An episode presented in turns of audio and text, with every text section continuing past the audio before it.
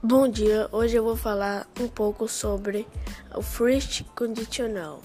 First conditional in English are condition clauses with clauses that indicate possibility or probably future actions. Quotidian sentences are accompanied by the term with are with. Example With you buy one of these carpets now.